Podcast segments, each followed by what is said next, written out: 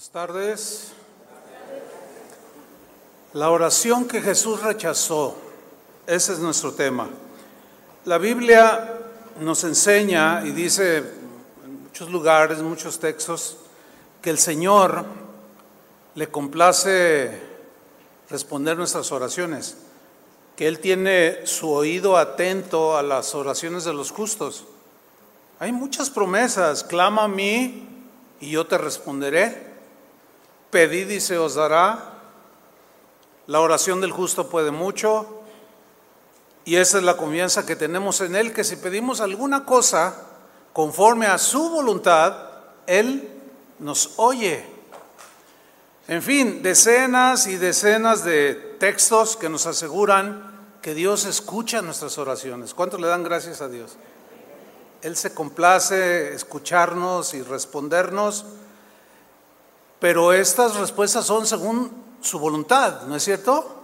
A veces es a corto plazo, a veces es inmediata la respuesta, es según su voluntad, según sus propósitos, a veces es a mediano plazo, a veces tarda, largo plazo, y a veces no responde simple y sencillamente porque no están de acuerdo a su voluntad. Sin embargo, Jesús también enseñó a sus discípulos a cómo no debían orar. Jesús enseñó que nuestra actitud para Él, que, nuestra actitud cuando oramos y nos dirigimos a Él, es importante.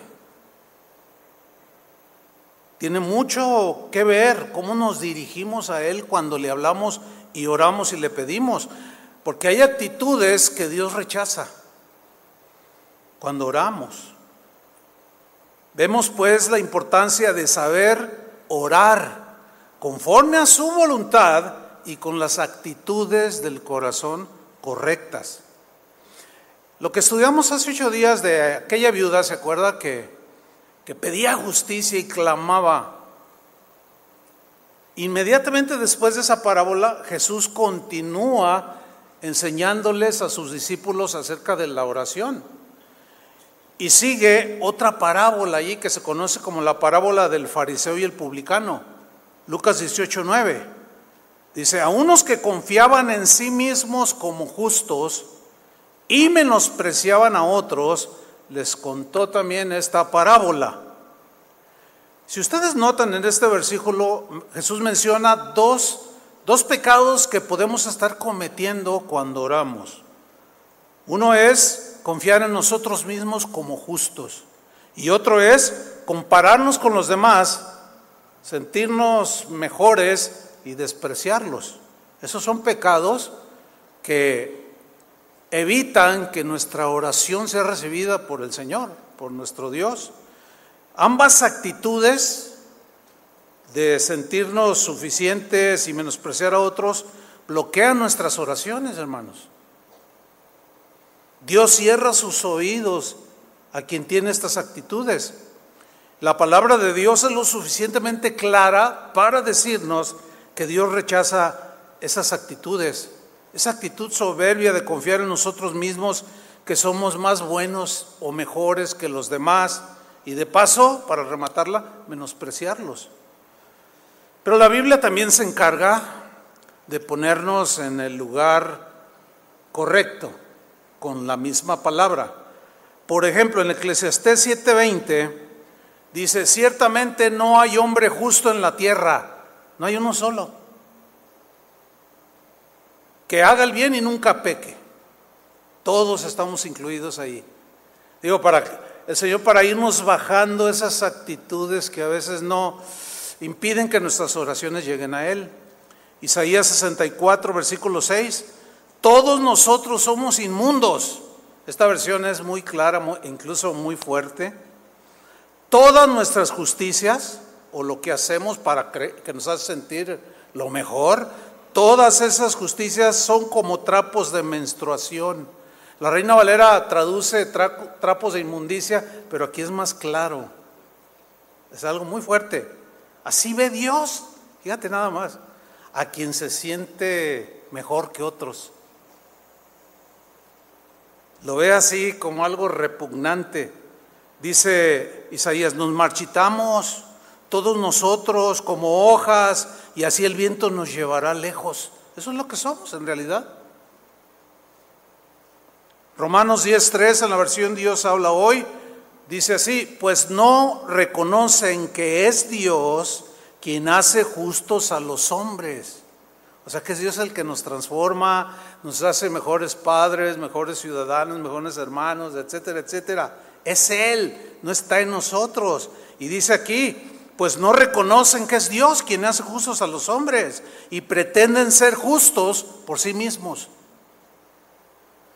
Y así no se han sometido a lo que Dios estableció para hacernos justos, que es creer en Jesús, nos limpia de nuestros pecados, nos transforma y es la obra del Espíritu Santo en nosotros, transformándonos a la imagen de su Hijo.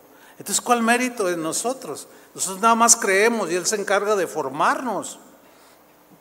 Primera de Juan 1.8, si decimos que no tenemos pecado, ¿saben por qué dice Juan? Si decimos que no tenemos pecado, porque ya existían en ese tiempo algunos que decían, yo ya no peco, yo ya no peco, yo soy impecable. Actualmente hay gente así. Algunos lo dicen abiertamente, no, no, yo ya no peco, porque soy hijo de Dios. ay, suena raro eso, ¿no? Y otros no dicen yo ya no peco, pero por su actitud soberbia en cuanto a los errores de los demás, los miran así con desprecio y, ay, ¿cómo es posible? Yo nunca haría eso.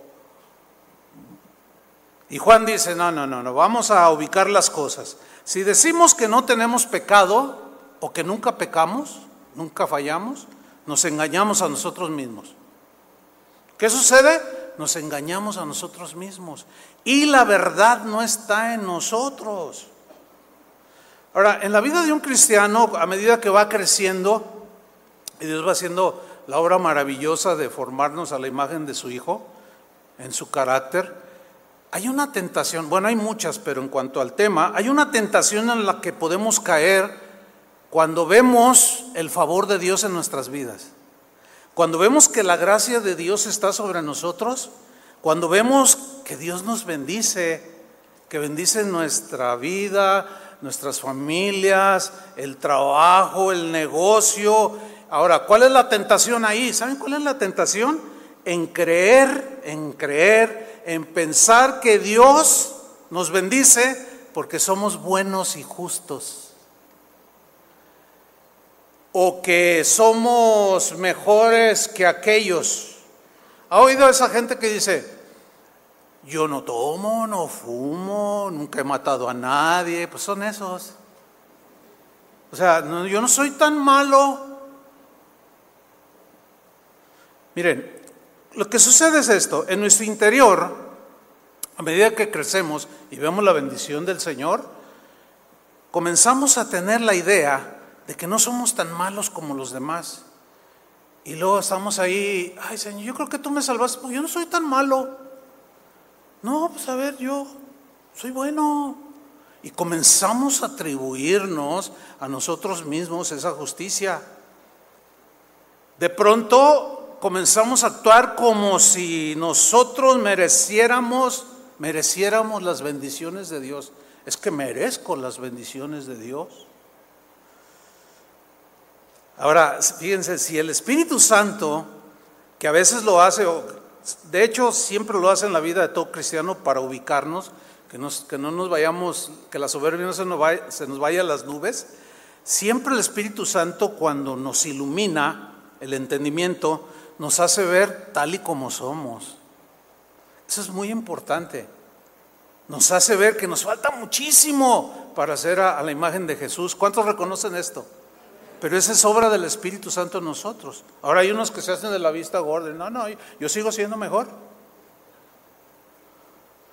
Y cuando nosotros nos damos cuenta de nuestra condición, sin duda que empezamos a dejar de alardear de que somos más buenos o mejores y aún pensarlo.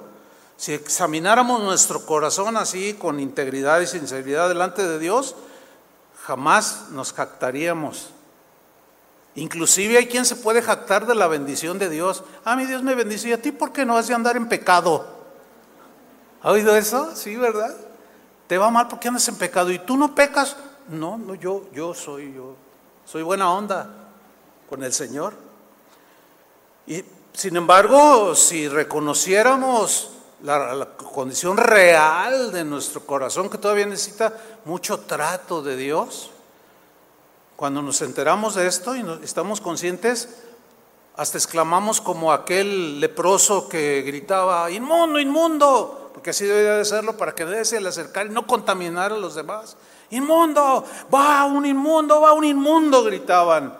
O como Isaías en el capítulo 6, versículo 5 de su libro, cuando exclamó, ay de mí que soy muerto, porque siendo hombre inmundo de labios y habitando en medio de pueblo que tiene labios inmundos, han visto mis ojos al rey.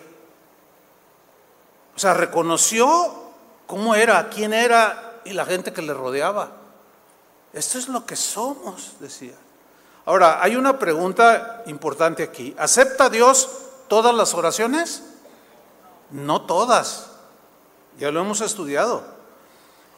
No todas las oraciones Él las acepta. ¿Por qué? Porque Él ve también, aparte de lo que ya hemos estudiado, Él también ve la actitud que tenemos cuando nos acercamos a Él en oración. Y es así, eh, si volvemos a la parábola, cuando Jesús les dice Lucas 18, 9, a unos que confiaban en sí mismos, ahí está, como justos, y menospreciaban a otros, les dijo también esta parábola. Dos hombres subieron al templo, ¿a qué? A orar. Ahí está, a orar. Uno era fariseo y el otro era un publicano. ¿Qué significa esto? ¿Qué quiere decir que uno era fariseo y otro era publicano? Los fariseos era, era un grupo, una secta, algunos lo aseguran que era una secta dentro del judaísmo, que era un grupo de personas que se sentían los elegidos, exclusivos, los consentidos de Dios. De hecho, la palabra fariseo significa separado.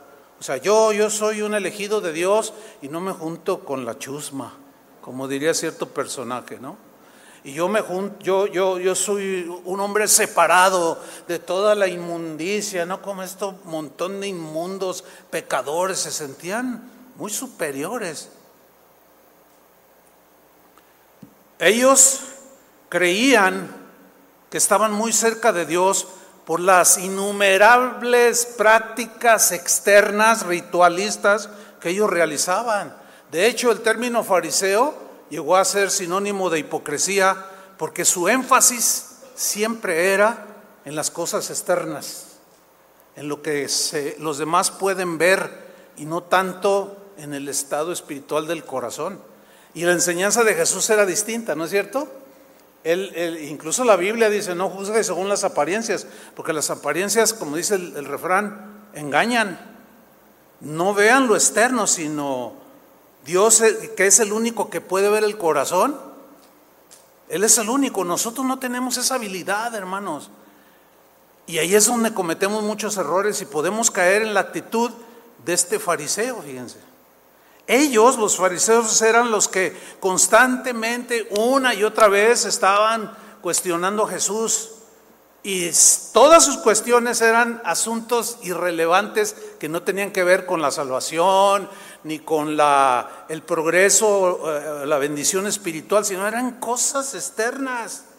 Por ejemplo, veían a Jesús y, entre ellos decían, ¿por qué Jesús come con los pecadores? Qué pregunta, ¿no? Pues imagínate, Pablo dice, no, yo no les escribí que no se junten con, eh, con, con, eh, con la gente que es adúltera, no, no, en tal caso tienen que salirse del mundo. No, no, tienen, tienen tratos con todo tipo de gente. Imagínate que te subes al, camión para ir a tu casa y antes de pagarle, a ver, a ver, ¿qué tan santo es usted? ¿Usted es mentiroso? ¿Es fiel a su esposa? ¿Te imaginas? Y va a decir, bueno, ¿y usted qué le importa? Te va a decir. ¿Se sube o se baja? ¿Qué va a hacer? Pues claro que no, no hacemos eso. Sin embargo, los fariseos eran expertos en estar cuestionando y cuestionando y cuestionando y cuestionando y generalmente eran temas irrelevantes en cuanto a la salvación y al estado y a la salud espiritual. Una vez una mujer se acercó y le, enjugaba los pies con sus lágrimas, le había derramado un perfume y empezaron a, a murmurar entre ellos los fariseos, si supiera este quién es esa mujer que le lava los pies. Claro que sabía, ¿cómo no? Si él es el único que conoce el corazón de todos. Pero eso se sentía, ay, ¿cómo es posible que una, una mujer de la calle le toque los pies a Jesús? A ver, si fuera profeta, él sabría quién es esta mujer. ¿Por qué tus discípulos no ayunan? Le preguntaron una vez a Jesús y él nomás los miraba. ¿Por qué tus discípulos no ayunan? ¿Y por qué entró a la casa de saqueo? Que por cierto era un publicano. ¿Y por qué esto? ¿Y por qué el otro? ¿Y por qué aquello? Qué feo es el espíritu de un fariseo. Qué fea es la actitud de un fariseo. Ahora, esa actitud desgraciadamente no ha muerto. Sigue vigente. De hecho, como alguien dijo por ahí, todos tenemos un fariseo escondido por ahí. Todos. Que es el que debemos de estrangular. Porque la Biblia dice, hagan morir en vosotros lo terrenal. Así dice, hagan morir, morir. ¿Existen los fariseos modernos? Por supuesto que existen. ¿Por qué cantan cánticos navideños? Pues porque queremos, ¿no? No, pero esos son del diablo. ¿Quién dice que son del diablo? No le estamos cantando al diablo. No, pero es que eso no deberían. A ver, a ver, a ver, a ver, a ver. ¿Acaso, acaso el fariseo puede ver dentro del corazón de la otra persona? Nadie puede ver el corazón. Nadie puede ver lo que hay realmente en mi corazón. Tampoco yo puedo saber lo que hay dentro de tu corazón. Entonces, cuando alguien hace algo, y nosotros nos precipitamos y juzgamos, ay sí, ay el otro, ¿y por qué esto? ¿Y por qué el otro? Hay que tener mucho cuidado porque nos estaríamos poniendo en el lugar de Dios, que es el único que conoce las intenciones verdaderas del corazón. Y aquel que pretende entender y ver lo que hay en el corazón se pone en el lugar de Dios y está en problemas, porque todas sus oraciones son rechazadas como le sucedió al fariseo. ¿Sí? El publicano, ¿quiénes eran los publicanos? Eran personas escogidas por las autoridades romanas a quienes les delegaban o les daban la concesión de recaudar los impuestos a favor de Roma. Y les decían, vas a recolectar de cada persona tanto dinero. Y de ahí lo que tú quieras sacar para ti. Y entonces ellos abusaban de la gente. Y la gente pues, los odiaba. La gente los rechazaba porque decían, ahí vienen los estafadores, ahí vienen los de Hacienda. Y los tenían como los peores pecadores, los peores traidores, abusadores, corruptos, ambiciosos, inmorales. O sea, a los publicanos los tachaban de todo. En síntesis, fariseos y publicanos, ambos eran pecadores. Los dos subieron al templo a orar pecadores como todos nosotros. Sin embargo, Jesús en esta enseñanza señala y subraya la importancia de la actitud que tenemos cuando oramos, cuando nos dirigimos a Él. Y Él, y él es, eh, precisamente marca la diferencia entre un pecador y otro pecador. Volvamos a la parábola, Lucas 18:11. El fariseo que llegó ahí al templo a orar, puesto en pie, oraba consigo mismo. A ver, a ver, este versículo está, ahí, va otra vez. El fariseo puesto en pie oraba consigo mismo. ¿Cómo es eso? Significa que, no, es, no tenía comunión con Dios. ¿Por qué? Porque Jesús así lo define. ¿Por qué? Porque su oración era rechazada. Oraba consigo mismo. El fariseo mostró actitudes que Dios rechaza. Miren, el hecho de, ponerse en pie, levantar el rostro así y empezar a orar, muestra un carácter soberbio, altivo, envanecido. Por muchas cosas, puede ser porque es rico, por los logros personales, por el éxito empresarial, porque cree que él es eh, la última Coca-Cola del desierto o el último queso del establo, como dijo alguien. Este fariseo mostró una muy mala actitud, una pésima actitud de, autosuficiencia. Era presumido. Y eso lo, derivó a, a verse de esa manera tan altiva que al mirar a otros los despreciaba. Porque dice Jesús, el fariseo puesto en pie oraba consigo mismo de esta manera, Dios, te doy gracias porque no soy como los otros hombres. ¿Y a su nombre? Te doy gracias porque no soy como todos los hombres, los demás hombres, que son ladrones, que son injustos, son adúlteros, y luego voltea así de reojo y ve al publicano y dice, ni aún como este publicano. Qué horrible actitud. Soberbia, de todo. Ahora, ¿por qué Jesús rechazó la oración del fariseo? Pues porque tenía una actitud soberbia, una actitud orgullosa, una total ausencia de humildad, de dependencia de Dios. Las oraciones de los fariseos siempre son soberbias y son hipócritas porque fingen cuando oran. Dan la apariencia de piedad, pero no son piadosos a Dios ni hacia el prójimo. En Mateo 23, 5, hay este pasaje está Jesús precisamente con, con un grupo de escribas y de fariseos y les dice, antes le está enseñando a sus discípulos, hablando de ellos, hacen todas sus obras, o sea, los fariseos, para ser vistos por los hombres. ¿Por qué haces lo que haces? ¿Para recibir el aplauso? ¿Tu Grammy? ¿Tu qué sé yo? ¿Para qué? ¿Cuál es la actitud y el por qué haces tú las cosas que haces? ¿Realmente es para la gloria de Dios o para ser visto y aplaudido y reconocido por los demás? Eso es lo que a Dios le importa, ¿eh?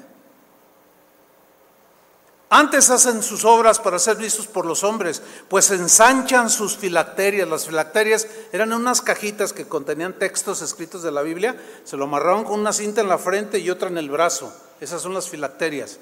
Y estaban, andaban ahí con la palabra de Dios aquí en el cerebro, pero por fuera. Y extienden sus flecos, los, flecos de sus mantos. O sea, sí, Oh, mira qué bendecido soy, con sus vestiduras eh, brillantes y despampanantes, apantallando a todo. Ay, ¿qué marca es, qué marca es tu, tu fleco? Es Calvin Klein. Fíjate el versículo 6, fíjate, está hablando Jesús de actitudes del corazón, ¿eh? Dice, y aman los primeros asientos en las cenas. O sea, ahí en primer lugar y las primeras sillas en las sinagogas. 14. Ay de vosotros, escribas y fariseos, hipócritas. Miren, Jesús es el único calificado para decir quién es hipócrita o un verdadero hipócrita. Alguien se puede, yo me puedo equivocar en hacer algún señalamiento y poder decir de alguien, ah, hipócrita, pero en realidad no lo sé. Me estaría precipitando, ¿me, me entienden? O cuando es al revés, que alguien dice, ah, ese chivo es un hipócrita. ¿Cómo sabe? Él, nadie puede ver el corazón de otro. ¿Cómo? Pero Jesús sí.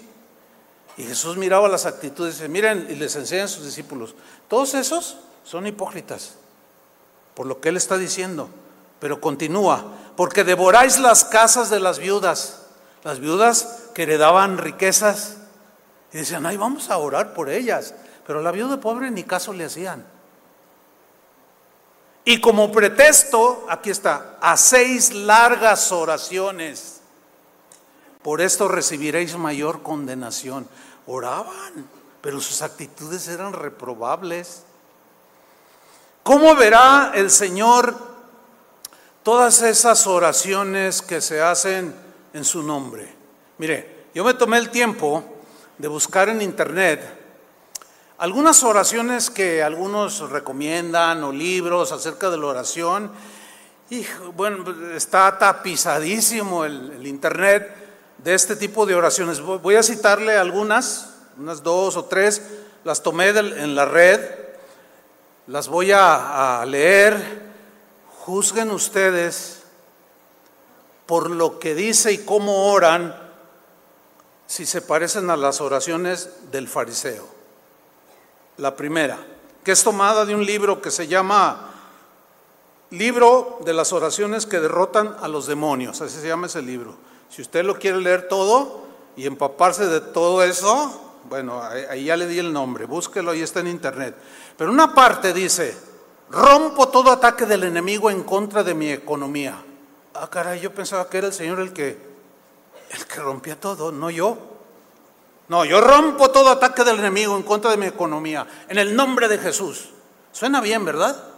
Pero, ¿será correcta esa oración? O sea, yo rompo. Pues ¿quién eres tú? ¿Qué somos? Rompo toda maldición de pobreza, carencia, duda y fracaso en el nombre de Jesús. Declaro que hay bienes y riquezas en mi casa. Establezco que la bendición del Señor está sobre mi vida y me hace rico. Está hablando de dinero, ¿eh?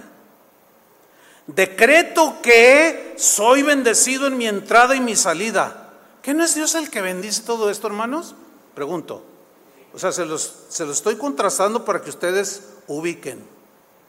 Decreto que soy bendecido en mi entrada y mi salida, porque soy siervo de Dios. Y Él se complace en mi prosperidad. Jesús, tú te hiciste pobre para que por medio de tu pobreza yo pudiera ser rico. Wow.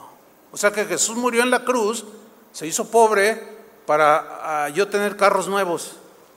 Ese nomás, tener dinero en el banco. Wow. Declaro bendición sobre mi vida para que sea lo que yo haga, prospere. Ah. O sea que ya no es, Señor, bendice mi vida, bendice la obra de mis manos, sino yo lo declaro. Decreto la paz dentro de mi palacio. Híjole, o sea, ya no es de mi casa, mucho menos allá de Mesa Colorada, donde vive gente humilde y pobre. No, no, en mi palacio. Wow. Declaro y, decreto para mí y mi familia una medida buena, apretada, remecida y rebosando. Hasta agarran versículos de la Biblia, dicen, eso es orar la Biblia, dicen. Ordeno, ordeno, ¿eh? Ordeno que se abran las ventanas del cielo sobre mi vida. Yo ordeno. Híjole, pues, ¿no es muy soberbio eso? ¿Cómo, cómo lo sienten? Díganme, no se duerman, al rato se duermen. ¿Eh? ¿Cómo, se, cómo, cómo, se, nota esto? ¿Qué, qué, qué palpan ustedes? Ordeno que se abran las ventanas del cielo sobre mi vida y recibir más de lo que puedo almacenar. Híjole. Declaro lluvia de bendición que caiga sobre mi vida, que abunde en toda mi vida, toda bendición, y mi heredad y mis tesoros se multipliquen y sean llenas llenos. Esta oración está en el libro de oraciones que derrotan a los demonios. Los demonios están carcajeando con esto. Otra, otra. Padre, en el nombre de Jesús, yo decreto prosperidad y bienestar para mi vida. Declaro que las riquezas de los impíos vengan a mis pies. Fíjese qué cosas, en lugar de orar por su salvación, oran por su dinero. Qué increíble, ¿no? Ordeno al norte y le digo, da acá, y al sur le ordeno, no detengas mi bendición. Decreto que los demonios de pobreza salen huyendo de mi casa y las riquezas vienen a mi vida en el nombre de Jesús. Bueno, ¿y dónde está Dios en todo esto? A ver, ¿dónde está? están orando con ellos mismos, están expresando sus propios deseos a ellos mismos. ¡Wow! Pero miren esta otra oración que encontré también por ahí merezco ser próspero y rico porque soy hijo de Dios, merezco. Bueno, nada más para nuestra información, les voy a decir lo siguiente. ¿Saben qué es lo que merecemos? ¿Qué creen? El infierno. Eso es lo que realmente merecemos por pecadores. Pero Dios aún viviendo en nuestros delitos y pecados, con el grande amor que nos amó, envió a su Hijo a morir por nosotros. Entonces, ¿cómo que merezco ser próspero y rico porque soy hijo de Dios? Entonces Pablo y los apóstoles que fueron sacrificados y muchos vivieron en la pobreza, ¿no eran hijos de Dios? Algo anda mal allí, ¿no? Continúa esta oración. El dinero es mi amigo y tengo más que suficiente. El hecho de que yo esté presente ahora es suficiente para obtener valiosos resultados y el éxito. Ahora estoy preparado para triunfar en el nombre de Jesús, porque Jesús triunfó en la cruz. Pero miren este, este renglón, me gusto a mí mismo. Y por lo tanto me gustan los demás. O sea, me amo a mí mismo y así puedo amar a mi prójimo. Y cuando yo estaba leyendo esto, me acordé de aquel comediante que cantaba un estribillo que decía, qué bonito soy, qué bonito soy, cómo me quiero, sin mí me muero. ¿Se acuerdan? Continúa la oración, mi riqueza contribuye, mi riqueza contribuye a mi libertad. Hágame usted el santísimo favor. ¿Qué no es la palabra de Dios que nos hace libres? La verdad de Dios la que nos hace libres, ¿sí o no? Y miren lo que dice, mi riqueza contribuye a mi libertad. Estoy seguro de que ahora hay suficiente para mí. Soy un canal de abundancia, de dinero, de belleza y de paz. Se voló la barba. Usted dice, ¿quién ora eso? Uh, el fariseo. Cuando leí esto, me acordé de aquel, de aquel dueto de comediantes los polivoces, ¿se acuerdan? Digo, los de Timbiriche para acá, no, no, no, olvídenlo. Ahí búsquenlo en YouTube, pongan los polivoces y se van a dar cuenta. Pero ellos tenían, los dos, eran dos, tenían unos, eh, pues eran comediantes y hacían uno de, de Gordolfo Gelatino, ¿se acuerdan? Y de su mamá. Cuando yo leí esto fue inevitable, me acordé de Gordolfo Gelatino. Soy tan hermoso, ya lo ven. Soy tan precioso, yo lo sé. Soy primoroso, bello, lindo. Soy gracioso. Y la viejita gritaba, ¡y mucho! Soy exquisito, yo lo sé. Soy tan bonito, miren bien. Y soy muy fino, soy gordolfo gelatino. No, no. Bueno, yo mi intención, la verdad, no es escarnecer ni burlarme de nadie, pero es que es que nada más le estoy haciendo el contraste como Jesús usó el contraste de un fariseo y un publicano. Ay, qué tremendo. Yo merezco amor, continúa la oración. Yo soy valioso y merezco el éxito en mi vida. Mil gracias, amado Jesús. ¿Se parecen estas oraciones a las que enseñó Jesús? Les pregunto.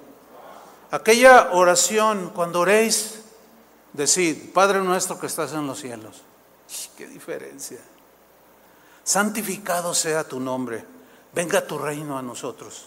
Hágase tu voluntad como se hace en el cielo, se haga aquí en la tierra. El pan nuestro de cada día, Señor, dánoslo hoy. Nos da hambre. Bendice mi mesa hoy, Señor. Perdona nuestros pecados porque también nosotros perdonamos a los que nos ofenden. Y no nos dejes caer en tentación, mas líbranos del mal. Qué diferente oraciones, ¿no es cierto? Otra actitud errónea en la oración del fariseo era que se jactaba de lo bueno que él hacía y nunca hablaba y mencionó siquiera lo que Dios había hecho, si es que había hecho algo en la vida de este fariseo. En el versículo 12, Lucas 18, 12, él está orando y dice, ayuno, porque dice, no soy ni como este publicano, yo ayuno dos veces a la semana, noten, noten cómo son cosas externas. Ayuno dos veces a la semana, doy diezmos de todo lo que gano. Wow, miren, quiero mencionar algo, algo interesante. Los fariseos de hoy se la pasan diciendo, no, no des dinero en tu iglesia, lo único que hacen es enriquecer al pastor y no de nada, porque son unos ladrones, y no diezmes y no des nada, y están ahí duro y duro y duro y duro. Esos son los fariseos, pero este cuando menos daba. Y los de hoy ni siquiera eso hacen y critican al que da para la obra de Dios, para el sostenimiento y la divulgación del Evangelio. Y muchos les hacen caso a esos fariseos. Pero bueno, este cuando menos diezmaba. Doy diezmos de todo lo que gano. Wow. Fíjate, lo que este fariseo estaba haciendo era asumir que porque estaba haciendo esas cosas externas, estaba cumpliendo con Dios y por lo tanto Dios estaba obligado a bendecirlo. De hecho, yo eh, de cuando en cuando me encuentro cristianos pastor, ore por mí, a ver cuál es la petición. Bueno, es que mire, yo tengo un negocio y no está funcionando. Y dicen, y es que no entiendo, yo diezmo, dicen, y doy para la obra. O sea, lo que están asumiendo es que por el hecho de diezmar o de dar, Dios está obligado a darles mil veces más o cien veces más. Porque hicieron una buena obra, hicieron algo bueno, por lo tanto se lo merecen. Pero ¿cuántos saben que no es así? O sea, ciertamente Dios bendice al que es generoso. ¿Sí o no? Dios bendice al que propone dar en su corazón y Dios se lo multiplica. El que siembra poco, poco cosecha. El que siembra mucho, ¿qué? Cosecha mucho. Pero a veces Dios, por otro lado, de la misma verdad, prueba nuestra fe. Para que sigamos insistiendo si nos hacen una injusticia que nos haga justicia. Y pedimos si está en su voluntad y nos responde en corto, mediano, largo plazo. O sea, ¿se dan cuenta cómo tiene múltiples facetas? No podemos quedarnos en una sola faceta de la oración, ni de ninguna verdad de la Biblia. Todas tienen un, diversidad. ¿Sí? La suma de tu, de tu palabra es la verdad, no una parte, sino la suma de todo nos lleva a una verdad equilibrada. La condición espiritual de este fariseo era obvia. ¿Cómo era la condición espiritual? Era lamentable. Soberbia, autosuficiencia, no había sencillez, humildad, ni no se asomaba ni, ni de chiste. No había reconocimiento de su pecado. No había, no había petición.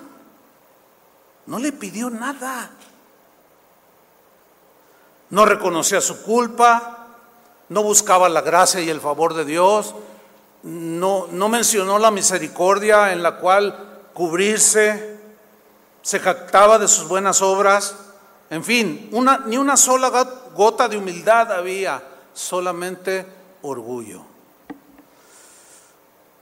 Bueno, en Isaías capítulo 1 versículo 13, Dios le dijo a Isaías, mira, ve y dile al pueblo lo siguiente.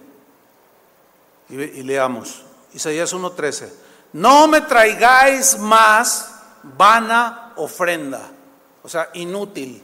Es inútil aunque me traigas millón de dólares. Ya no me traigas ofrenda. Ay, pues ¿por qué Dios está tan molesto, enojado? Él continúa, el incienso, que era un acto de adoración externo, me es abominación. Pero ¿por qué Dios te pones así? Ahorita vamos a descubrir por qué. Luna nueva y día de reposo, el convocar asambleas no lo puedo soportar. Aún en fiestas que Dios había establecido que las celebraran para recordarlo a Él.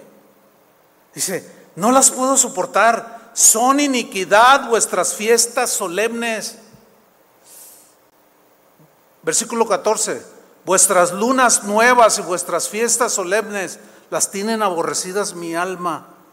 Yo cuando leo esto es inevitable que, por ejemplo, viene la fiesta de San no sé quién, en el pueblo San no sé qué, y, llegan ahí los peregrinos eh, y van al templo, llevan sus ofrendas y después el reventón.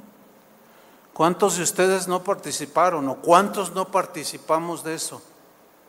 Y pensábamos que porque ya le habíamos llevado una ofrenda a no sé quién, ya merecíamos la bendición de Dios, pero después, pues a la borrachera, ¿no es cierto? No hay mucha diferencia de lo que sucede hoy a lo que sucedía en los tiempos de Jesús. Dice, todas esas son aborrecidas por mi alma, me son gravosas, cansado estoy de soportarlas. Ay Señor, pero ¿por qué? Versículo 15, cuando extendáis vuestras manos, o sea, este es, este es lo que quiere decir así en oración, yo esconderé de vosotros mis ojos. Asimismo, cuando multipliquéis la oración, ¿ven? Yo no oiré, porque están llenas de sangre vuestras manos. Robaban, mataban, pero llegaba el día de San no sé quién y Padre nuestro que estás en los cielos santificado y a darle luego a todo lo que se puede. Qué terrible, hermanos. Dice el versículo 17, 16, eh, eh, lavaos, dice, y limpiaos, quitad la iniquidad de vuestras obras de delante de mis ojos, dejen de hacer lo malo, aprendan a hacer el bien, buscad el juicio, restituid al agraviado, haced justicia al huérfano, amparad a la viuda y venid luego, dice Jehová. Y estemos a cuenta, si vuestros pecados fueran como la grana, como la nieve serán emblanquecidos, si fueran rojos como el carmesí vendrán a ser como blanca lana. Porque había un espíritu fariseo que de pronto les brotaba, como cualquiera de nosotros nos puede brotar y de vez en cuando lo hace. Volvamos a la parábola, Lucas 18, 13. Ahí está pues el, fariseo orando, pero también el publicano. Más el publicano, estando lejos, ni siquiera se quería acercar. No quería ni aún alzar los ojos al cielo. O sea, hacía algo así como, estaba avergonzado, apenado. Le dolía haber ofendido a Dios con sus acciones. Estaba ahí avergonzado, a lo mejor te mal a su esposa y otra vez le volvía a decir, ay Señor, ayúdame. Otra vez volví a maldecir, a decir groserías, malas palabras, ese vocabulario tan horrible, Señor, y todo avergonzado estaba allá lejos. Y se golpeaba el pecho diciendo, Señor, Dios, sé propicio a mí, soy pecador. O sea, favoreceme con tu perdón. Reconozco que soy pecador. Reconozco que soy un mal esposo. Ayúdame. Reconozco que soy una mujer bien argüendera. Señor, ayúdame. Señor, ¿cómo batallo con el chisme? Señor, ayúdame. Otra vez metí en problemas a mi nuera, a mi yerno, al vecino, y todo por no refrenar esta boca que se me retuerce. Pero ayúdame, Señor, yo lo reconozco, sé propicio a mí. O sea, la actitud de golpearse el pecho era una práctica judía, ¿sí? Era eh, eh, para expresar arrepentimiento, culpabilidad, aflicción y dolor por haber pecado. Entonces él, él estaba allá, no se quería ni acercar siquiera al altar, no, estaba ahí lejos. Nomás hacía. Lo único que dijo, sé propicio a mí, soy pecador, como el ladrón en la cruz. Qué tremendo canto, ¿no? que hace un rato interpretaron. Señor, yo, yo sí merezco estar aquí, tú no, tú no hiciste nada, pero yo sí. Yo soy un ladrón. Pero acuérdate de mí cuando vengas en tu reino. Y Jesús lo mira y le dice, hoy estarás conmigo en el paraíso. Disfrutando la presencia de Dios. Porque estaba reconociendo Dice, tú eres justo, yo no, yo sí soy un ladrón. Y el otro, ah, si eres hijo de Dios, bájate a ver. ¿Se dan cuenta? Siempre hay dos. Esdras, veamos cómo oraba, Esdras 9:6. Yo le dije, Dios mío, Dios mío, confuso y avergonzado estoy. Noten, para levantar, oh Dios, mi rostro a ti. No, no puedo ni levantar mi rostro a ti, Señor, porque nuestras iniquidades, está reconociendo las suyas y las del pueblo, ah, se han multiplicado sobre nuestra cabeza y nuestros delitos han crecido hasta el cielo. Qué diferente oración, ¿no es cierto? Jeremías oraba en Lamentaciones 3:39, ¿por qué se levanta el hombre viviente? La mente es el hombre en su pecado. Escudriñemos nuestros caminos y busquemos y volvámonos al Señor. Qué diferente oración. Ahora, ¿cuál fue el veredicto de Jesús con este fariseo que oraba y este publicano que también oraba? Dice el versículo 14, Lucas 18, 14. Os digo, aquí está la enseñanza de Jesús a sus discípulos. Os digo que este, este es el publicano, señalándolo, que este descendió a su casa justificado. Romanos 5.1 dice, justificados pues por la fe, tenemos que paz. El publicano regresó a su casa con paz, alegría, con, el hecho de saber que sus pecados habían sido perdonados, su corazón había sido consolado por el amor de Dios, pero porque su actitud era la correcta. Y el fariseo se fue como llegó, soberbio, altivo y autosuficiente. Y Jesús dice, os digo que este, el publicano, descendió a su casa justificado antes que el otro, o sea, el fariseo. Porque cualquiera que se enaltece será humillado. Y el que se humilla será enaltecido. ¿Por qué? Pues porque en la oración del publicano había una petición sincera. Señor, perdona nuestros pecados, así como nosotros perdonamos a los que nos ofenden. Había un reconocimiento de pecado personal, había humildad. Hágase tu voluntad, como en el cielo se haga aquí en la tierra. Había fe, había un verdadero arrepentimiento. Isaías 57, versículo 15 dice, porque así dijo el alto y sublime, el que habita la eternidad y cuyo nombre es el santo. Miren lo que dijo yo habito en la altura y la santidad. Y con el quebrantado y humilde de espíritu, este es el que es quebrantado y es humilde reconociendo su pecado, a eso se refiere. Miren, el problema no está en pecar, porque todos pecamos, hermanos. El problema está que cuando pecamos o nos equivocamos, no lo reconozcamos. Ese es el verdadero problema. Y siempre nos justificamos, no, pues yo le hice esto porque él me hizo, y fue por culpa tuya, y fue por culpa de aquel. No, no, no, es, eh, el presidente tiene culpa de todo. ¿Los ha oído esos?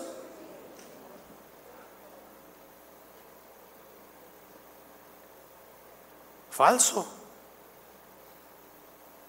No hay humildad. Pero dice el Señor, yo habito con el quebrantado y humilde de espíritu para hacer vivir el espíritu de los humildes y para vivificar el corazón de los quebrantados. Nuestro Señor Jesús dio su veredicto a favor del publicano, porque la actitud con la que se acercó a Dios era la correcta, humildad. Hermanos, una vez yo escuché una oración por ahí en algún país de esos de allá, bajando ahí el continente, que decía el predicador, decía, la Biblia tiene más de tres mil promesas y Dios está obligado a cumplirlas y cuando tú quieras algo, tú abre la Biblia, agarra la promesa y díselo en su cara a Dios, porque Él no se niega a sí mismo.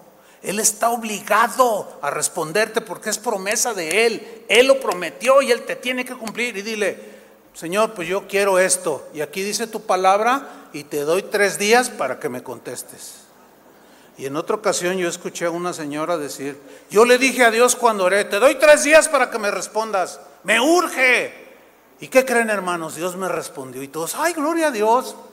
Pero los que más o menos entendían por ahí dijeron, ¿Qué es esto? O sea, ¿qué actitud? Te doy tres días para que me contestes. ¿Te imaginas a tu, al, Adolescente, de tu hijo, si no me das, si no me compras mi iWatch o mi iPhone, me voy de la casa y te doy una semana para que me lo compres. Y tú, ay, sí, mijito, no te vayas. ¿Qué es eso, hermanos? Eso es una total irreverencia a Dios. A Dios necesitamos tratarlo con respeto. ¿Cuántos dicen amén? Cuando nos dirigimos, mira, cuando tú oras, ora, ora con ese espíritu humilde, Señor, mira, yo necesito esto. Si me lo das, te doy gracias. Si no, también te doy gracias. Si me respondes, alabado seas. Si me lo quitas, alabado seas. Dios, tú me das y tú me quitas. Bendito sea tu nombre. Qué diferente, hermanos. Yo les aseguro que con ese espíritu como el del publicano, nuestras oraciones llegarán al corazón de Dios.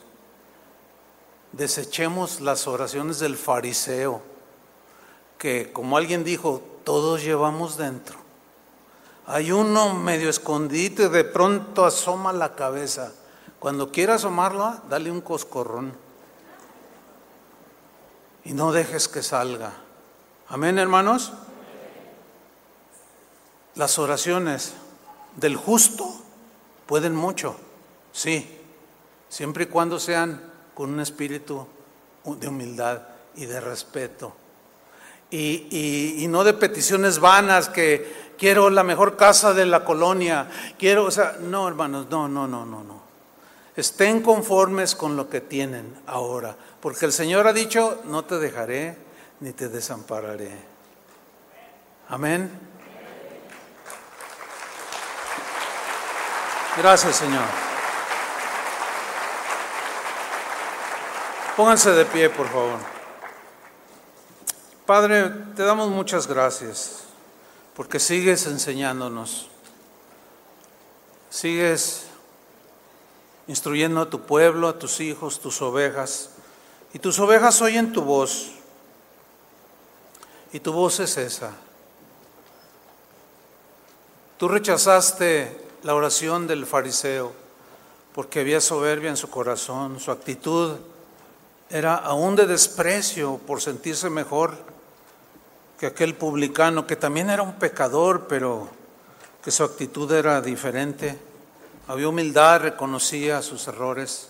Señor, reconocemos nuestros errores. Todos nos equivocamos. Y no podemos ser implacables contra aquel que se equivoca como si nosotros nunca nos equivocáramos. Porque aquel que, pone una actitud así de, ay, yo jamás haría eso que hizo tal persona, a veces son los peores, porque quieren proyectar una imagen de alguien que no son, pero solo tú miras el corazón, solo tú miras las actitudes. Y ahí es donde todo lo demás se viene abajo. La justicia propia, la justificación personal, todo se viene abajo. Porque tú miras el corazón. Señor, perdona nuestros pecados, nuestros errores, nuestras iniquidades y síguenos enseñando a orar. Señor, nos duele cuando fallamos, pero cuando nos suceda con corazón sincero delante de ti, porque tú miras el corazón, inclinaremos nuestro rostro pidiendo tu misericordia y tu perdón, porque tú habitas en el que es humilde de espíritu, el quebrantado de corazón que reconoce haber fallado. Perdona, Señor, el maltrato a nuestros hijos, a las esposas, a los esposos, a los amigos a los compañeros de trabajo, a los vecinos, que por no conocerte a veces los vemos altivamente y decimos, mira, están perdidos, como si nosotros no lo hubiéramos estado en un tiempo. Señor, ten misericordia y escucha la oración de tu pueblo en el nombre de Jesús.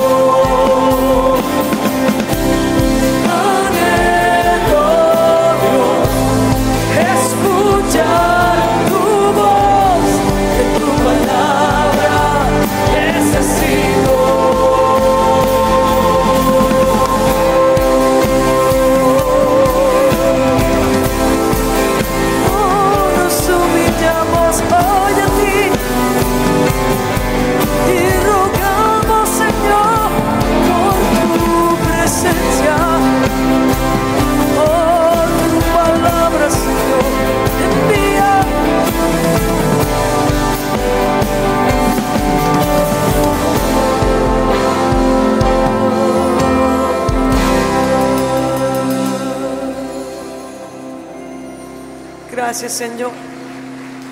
Tú no menosprecias un corazón humillado, Señor. A ti te gusta habitar con el humilde, Señor. Te honramos en esta mañana.